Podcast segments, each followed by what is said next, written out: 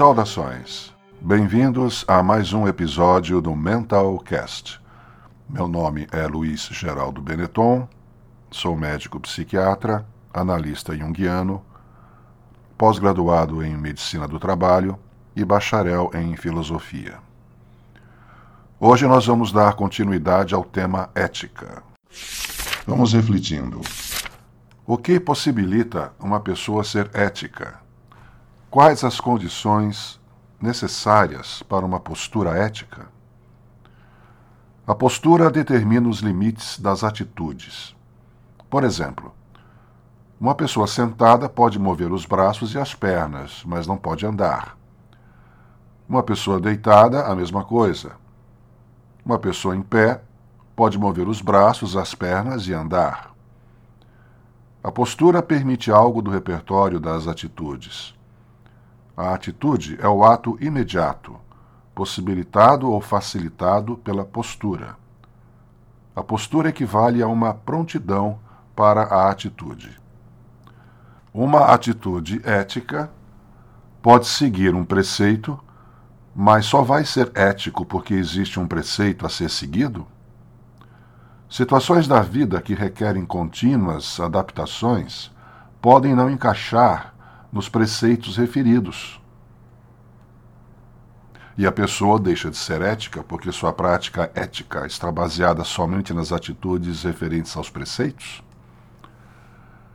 A postura e a atitude ética, quando levo em conta, na minha contabilidade psíquica, a inclusão do meu lado negativo, se tornam sólidas e eficazes, porque passam a levar em conta e respeitar a dor do outro, que em tudo é semelhante a mim. Admitir a própria sombra me sensibiliza ao outro. O espírito de solidariedade brota nestas circunstâncias.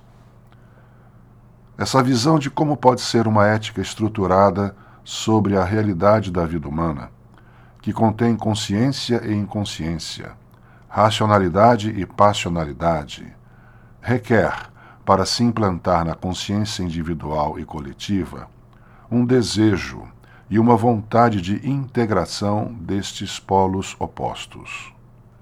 É uma mentalidade de alteridade que possibilita essa integração.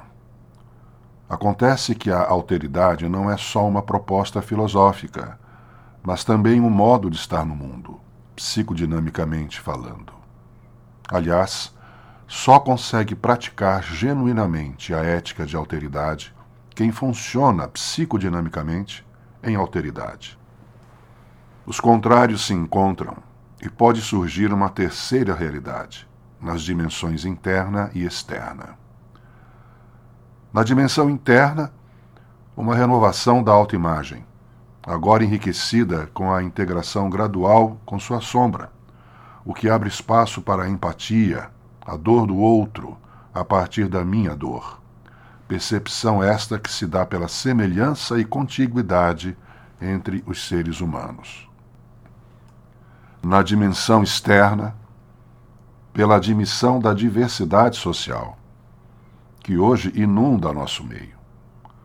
Nunca tantas minorias conseguiram ser percebidas pela consciência coletiva, ainda em um estágio desorganizado que seja, mas em uma manifestação do diverso, do outro, do não eu, tanto no sentido pessoal como coletivo. Outras tribos estão se apresentando e o convite da alteridade é respeitá-las e esperar ser respeitado. Como podem perceber, essa integração dá trabalho, exige esforço. Mas permanecer na zona de conforto é ilusão grosseira. Não há conforto em crise ética. Retomando a pergunta feita há pouco: quais as condições para uma postura ética? Quais requisitos internos uma pessoa tem que ter para poder ser ético?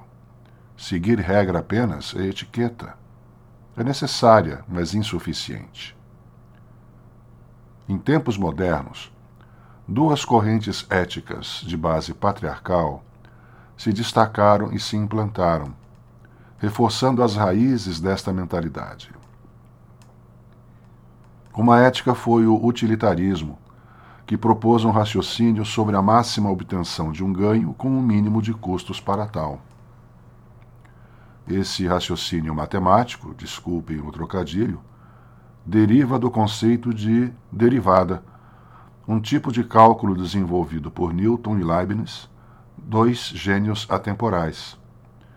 Mas uma realidade é aplicar derivada para a linha de produção, e outra é aplicar a essência do conceito como base de uma ética.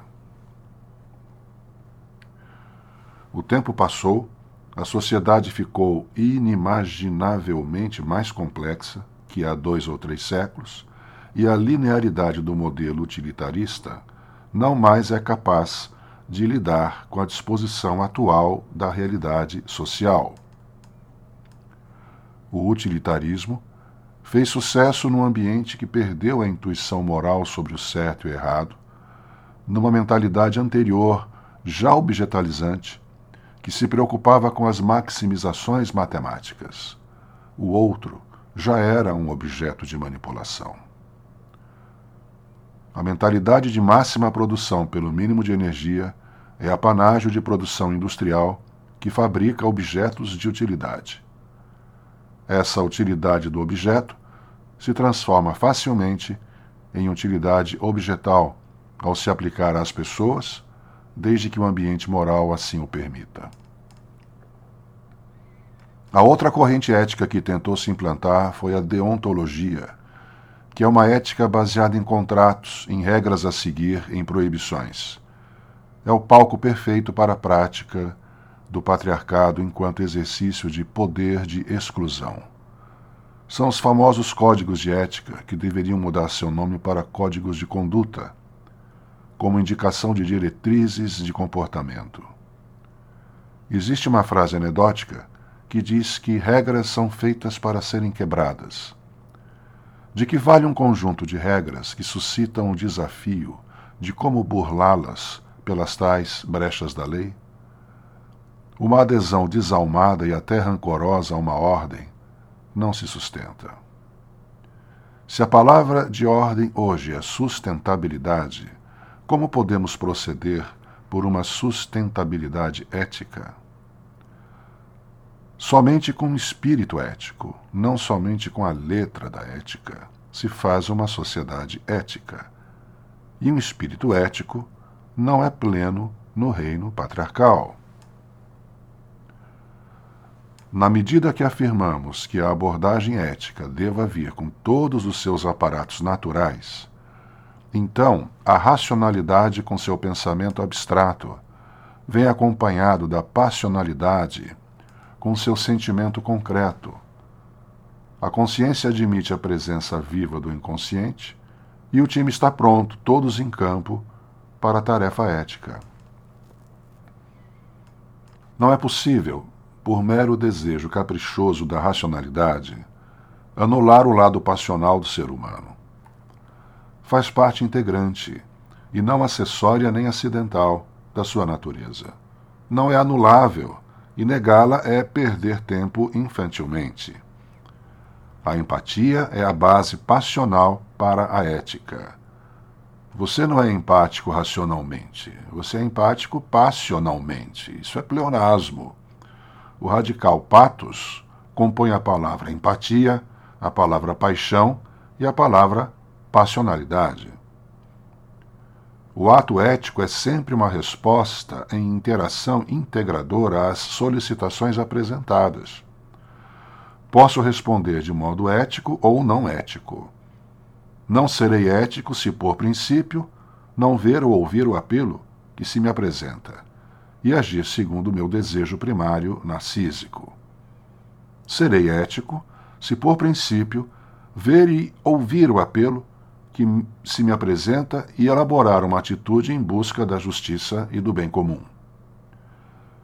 E não há ato ético na perspectiva integradora que estamos desenvolvendo sem afeto. O ato ético é sempre uma resposta. A ética, como que entra pelos olhos e ouvidos, passa pelo coração, vai até o cérebro e sai pela boca e pelos gestos. O ato ético é uma expressão da convicção de um princípio básico primário que parte da realidade última da interdependência como substrato para a convivência. Este princípio é a reciprocidade. A reciprocidade também é uma resposta. E quem responde é responsável. Essa responsabilidade deve mirar uma abrangência maior que a proposta inicial. Essa intenção de alargar os horizontes de uma ação recíproca amplia a qualidade da resposta e implanta uma dinâmica de trocas fertilizantes. Esse espírito de responder com algo a mais estimula o outro lado a repetir a dinâmica e o processo ganha em qualidade e em profundidade. Em outras palavras, a reciprocidade é o elemento dinâmico fundamental e estruturante da relação ética. Fundamental porque funda, inaugura, cria, e estruturante porque mantém. Reciprocidade supõe a percepção de uma ligação por gratidão. Vou fazer um bem para você porque recebi um bem de você. O dever da reciprocidade se traduz, então, em uma ligação de troca de ações éticas que visam o bem comum. Obrigação vem do latim obligatio. Ob estar distante, diante, ligatio, ligar, unir. Quando me vejo obrigado a algo, no fundo estou respondendo a algo que já me foi dado antes, e por gratidão faço uma ação recíproca. Quando a palavra obrigação vem no sentido cerceador, como o soldado foi obrigado a dar plantão durante a noite, assim como existe sujeito oculto nas orações, também existe um motivo oculto para a obrigação como ato de reciprocidade. O soldado do exemplo pode não ter toda a visão do seu cumprimento do dever e ficar reclamando no pensamento, mas está exercendo uma tarefa em reciprocidade a pertencer a uma nação que preserva as suas defesas. Essa visão mais sistêmica muitas vezes não é alcançada, e a reciprocidade não se dá, ou ocorre o ato de um modo desalmado, sem afeto, sem a convicção de seu valor e ou por medo de punição caso não realize. Ética sem afeto é uma ética sem alma. O mundo não melhora o suficiente. Seguir regras não basta.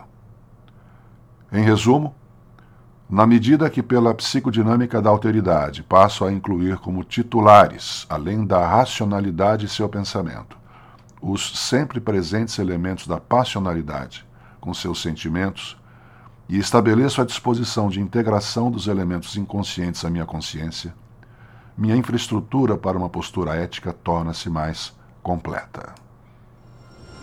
Pense nisso.